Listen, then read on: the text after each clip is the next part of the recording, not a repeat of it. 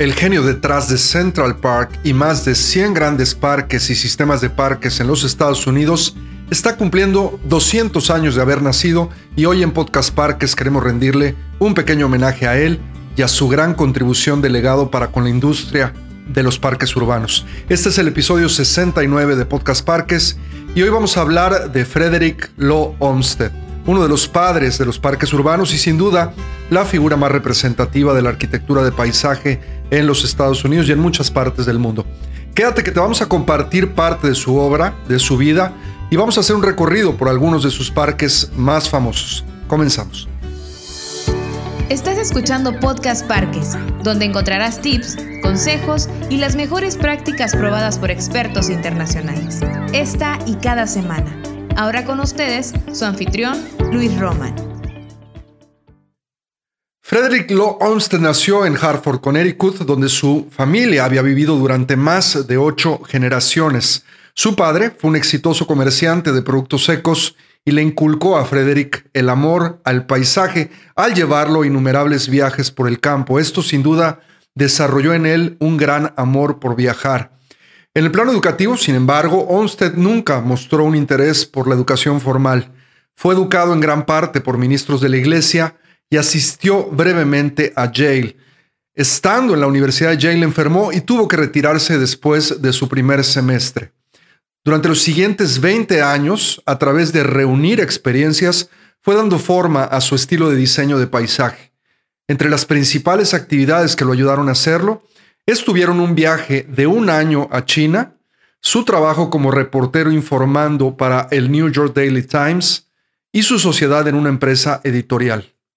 Cito, la raíz de todo mi buen trabajo es un temprano respeto, respeto y disfrute del paisaje, y esto lo dijo en 1893. Pero antes, mucho antes, en 1850, Olmsted hizo un recorrido a pie durante seis meses que cambiaría su vida visitó el parque Bickerhead en Liverpool, un raro parque público abierto a todos. Y digo raro porque en ese tiempo eh, los parques estaban, los espacios públicos, más bien no eran tan públicos, estaban destinados solamente a una parte de la sociedad, en este caso la realeza. Allí, Olmsted concluyó que el acceso a los parques debería de ser un derecho de todos. Y lo cito nuevamente. Estaba dispuesto a admitir, escribió, que en la América democrática no había nada que se pudiera considerar comparable a este jardín del pueblo. Otra de las facetas importantes en la vida de Olmsted fue como reportero. Fue comisionado por el New York Daily Times en 1852 para visitar el sur de Estados Unidos y examinar el sistema de esclavitud. La mayoría de los habitantes del norte, en el caso de Olmsted, tenían poca comprensión del sistema de esclavitud o del sur en general. Esto sin duda lo marcó para siempre. Tuvo que viajar encubierto, haciendo recorridos en botes por el Mississippi, montando a caballo, caminando por el campo, andando con extraños en caminos hacia el oeste de Texas. Y entre 1856 y 1860 publicó tres volúmenes de sus relatos y análisis sociales de estos viajes. Durante este periodo, utilizó sus habilidades literarias para oponerse a la expansión de la esclavitud hacia el oeste y para defender la abolición de la misma por los estados del sur. Hablemos ahora un poco de la maravillosa obra de Olmsted. Todo lo anterior, sin duda, sirvió para moldear al genio del diseño y enriquecer su perspectiva con historias humanas, historias que al final del día suceden en nuestros parques. Vamos a contarte ahora cuatro de los parques más importantes que Olmsted diseñó durante su fructífera vida profesional. Y sí, el primero y probablemente más emblemático de todos es el Parque Central de Nueva York, el Central Park, donde todo comenzó. Y es que en 1857, hace más de 165 años, un joven arquitecto londinense llamado Calvert Box le pidió a Olmsted que se uniera a él en la preparación de una entrada para el concurso de diseño del Central Park. En ese momento, Olmsted servía como el primer superintendente del Central Park sin haberse todavía construido el parque. Una posición obviamente que Vaux asumió que le daría a Olmsted un conocimiento único de la topografía del sitio, más de 300 hectáreas.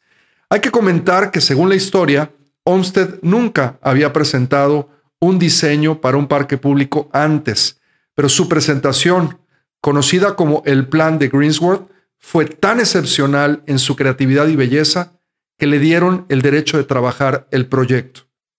Vamos a compartir dos anécdotas muy rápidas sobre la historia del Central Park. Y la primera es que Olmsted y Bugs trabajaron hasta el último segundo para presentar el diseño de su proyecto. A los arquitectos les suena familiar esto. Bueno, pues la historia dice que cuando llegaron a presentar su plan, las oficinas estaban ya cerradas y tuvieron que despertar al conserje y dejarle su presentación para que al final eh, el conserje fuera quien la dejara en los escritorios correspondientes. Y la segunda, que ya la hemos mencionado en otras ocasiones en este espacio, es sobre los estudios de plusvalía que Olmsted eh, corrió durante 17 años. Échate un clavado al episodio que le llamamos en, en su momento eh, las desarrolladoras de vivienda y el parque urbano matrimonio por conveniencia, donde contamos a profundidad y damos más datos de este tema.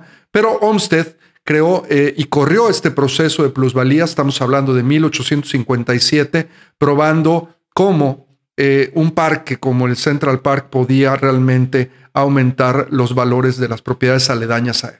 Bueno, en segundo lugar, en este conteo de cuatro de los más de 100 parques y sistemas de parques diseñados por Olmsted el Prospect Park en Brooklyn, en Nueva York, que también fue diseñado en este caso no solamente por Olmsted, sino también por Calvert Bucks y es que este parque es conocido como el Parque Central, pero de Brooklyn, de 237 hectáreas, unas 63 hectáreas menos que el Parque Central eh, de Nueva York, de Manhattan en este caso, abrió al público por primera vez en 1867 y se construyó solamente de manera parcial en ese tiempo y más tarde, casi 100 años después, fue designado como un hito paisajístico por la Comisión de Preservación de Monumentos de la ciudad de Nueva York. Hoy en día, Prospect Park le da la bienvenida a más de 10 millones de visitantes cada año para disfrutar de conciertos, un zoológico, juegos infantiles, hidropedales en un maravilloso lago y kilómetros de andadores, vitapistas y ciclovías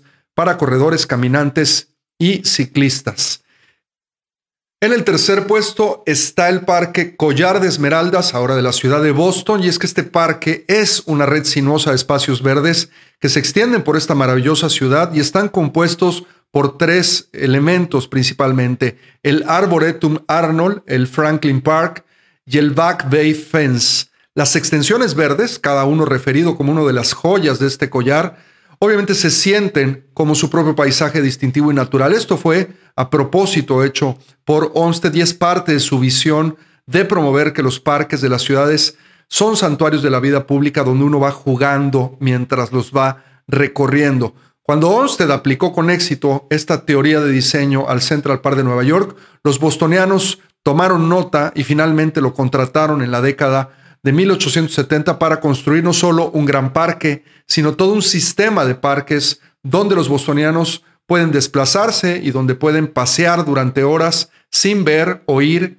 y sentir el ruido de las calles. Fue hasta 1895, y esto lo hemos dicho en muchas ocasiones en este espacio, cuánto trabajo cuesta sacar adelante los parques que son estos pasteles de largo cocimiento. Bueno, pues este parque tardó 20 años en construirse y bueno, fue terminado finalmente en 1890. Y en este brevísimo conteo de la gran obra de Olmsted, el número 4, el Billmore State en Nashville, Carolina del Norte, este es un maravilloso parque que es el resultado de un diseño muy complejo que muestra una mezcla de bosques y paisajes sin bordes duros, algo típico en los diseños de Olmsted. Me tocó conocer un parque en Louisville, en Kentucky, el Parque Cherokee, donde también muestra estas intenciones eh, Olmsted y es que eh, este señor era un genio en las plantas y en los árboles y siempre utilizó materiales de plantas nativas como base para sus planes, algo que en la actualidad se está tratando de retomar, que es el uso de la vegetación endémica. Vamos a platicar un momento de otra faceta interesantísima de Frederick Law Olmsted y esta fue como funcionario público. La historia cuenta que al estallar la guerra civil, Olmsted dejó el Central Park para tomar una nueva posición en Washington convirtiéndose en el primer secretario ejecutivo de la Comisión Sanitaria de Estados Unidos. Y esto fue también al mismo tiempo cuando él fue el precursor de la Cruz Roja Americana. Pudo aplicar esto es increíble e interesantísimo, pudo aplicar las mismas habilidades organizativas que había perfeccionado en la construcción del Central Park para el ejército de la Unión. Este estaba plagado de desafíos. Se encargó en ese momento de supervisar, entre otras cosas, el saneamiento de los campamentos, creando un sistema nacional de suministros médicos para las tropas. También con la ayuda de voluntarios, Olmsted implementó una serie de prácticas de salud, incluyendo ejercicios y buena nutrición, al mismo tiempo que inventó los buques médicos, que fue una adaptación de los barcos militares en un tiempo récord para poder servir como hospitales flotantes, esto durante la guerra civil. Y gracias a las prácticas que puso en marcha, miles de vidas fueron salvadas y la experiencia demostró ser crítica, esta experiencia que tuvo en el diseño y en la operación del Central Park para poder fortalecer su comprensión sobre la importancia de la ingeniería sanitaria, principios esenciales en sus diseños de paisaje, tanto antes como después de la guerra. Ya en sus últimos años, hacia 1895, Olmsted empezó a sufrir de demencia, lo que lo forzó a retirarse, trasladándose a Belmont, Massachusetts, al hospital McLean, el cual él mismo había jardinado varios años antes. Permaneció ahí hasta su muerte en 1903 y después fue enterrado en el viejo cementerio de Harvard, su ciudad en Connecticut. Bueno, aquí no terminó la historia de Olmsted. Olmsted, que se había retirado en el 95, había dejado ya trabajando a sus hijos John Charles y Frederick Jr., los cuales continuaron la firma Olmsted y practicaron el paisaje, la arquitectura de paisaje, durante muchísimos años más, influenciando en la creación de más de 6.000 diferentes, no solo paisajes, sistemas de parques, sino también parques nacionales o paisajes en general en toda América del Norte. La firma fue casi la única responsable de desarrollar la profesión de arquitectura de paisaje y la formación de generaciones de profesionales muchos de los cuales crearon sus propias empresas. Bueno, hasta aquí hemos llegado con el tema de hoy, la historia, el legado y muchos de los parques que pudo haber creado en su momento Olmsted y cómo estos influenciaron en la arquitectura de paisaje moderna en no solamente Estados Unidos o en el norte de América, porque también trabajó mucho en Canadá, sino también en muchos otros países y en la mente de muchos creadores, diseñadores a lo largo de estos más de 200 años. Estamos celebrando ahorita 200 años del nacimiento de Olmsted y quisimos el día de hoy festejarlo con este pequeño homenaje eh, de su trayectoria y su vida. Pero bueno, si quieres seguir aprendiendo más, ampliar tu desarrollo profesional, te invitamos como cada semana lo hacemos a que te unas a la ANPR, a la Asociación Nacional de Parques y Recreación Entrando a nuestra página www.anpr.rg.mx vas a poder encontrar cientos de recursos disponibles para eso, para formarte profesionalmente. Algunos de ellos son exclusivos para nuestros miembros. Si no eres miembro, afíliate. Tiene un costo, la verdad, muy accesible y vas a poder tener accesos exclusivos, sobre todo a contenidos relacionados a nuestra biblioteca digital, webinars exclusivos y ahora grandes descuentos también en nuestra Academia Parques. Estamos lanzando ya el tercero de nuestros cursos en la competencia de operación y mantenimiento. Cerraremos este primer ciclo de cinco cursos de esta certificación menor para irnos después con otras más que conformarán la certificación para profesionales en parques y recreación. Y no se te olvide, este año en América Latina, este año en nuestro continente en América, estaremos recibiendo el Congreso Mundial de Parques Urbanos eh, el evento más importante sobre espacios públicos a nivel mundial, organizado por la Organización Mundial de Parques Urbanos, la World Urban Parks. Gracias nuevamente por escucharnos y por ayudarnos a compartir este movimiento de los espacios públicos, parques urbanos y recreación en nuestra región. Necesitamos seguir empujando la agenda que es tan importante para el beneficio de nuestras comunidades, para el desarrollo de las mismas, para la calidad de vida y sobre todo para la felicidad. Nos escuchamos la siguiente semana en otra emisión más de Podcast Parques. Nuestro podcast ha terminado. Te recordamos visitar nuestro sitio web www.anpr.org.mx y seguirnos en redes sociales como arroba ANPR México.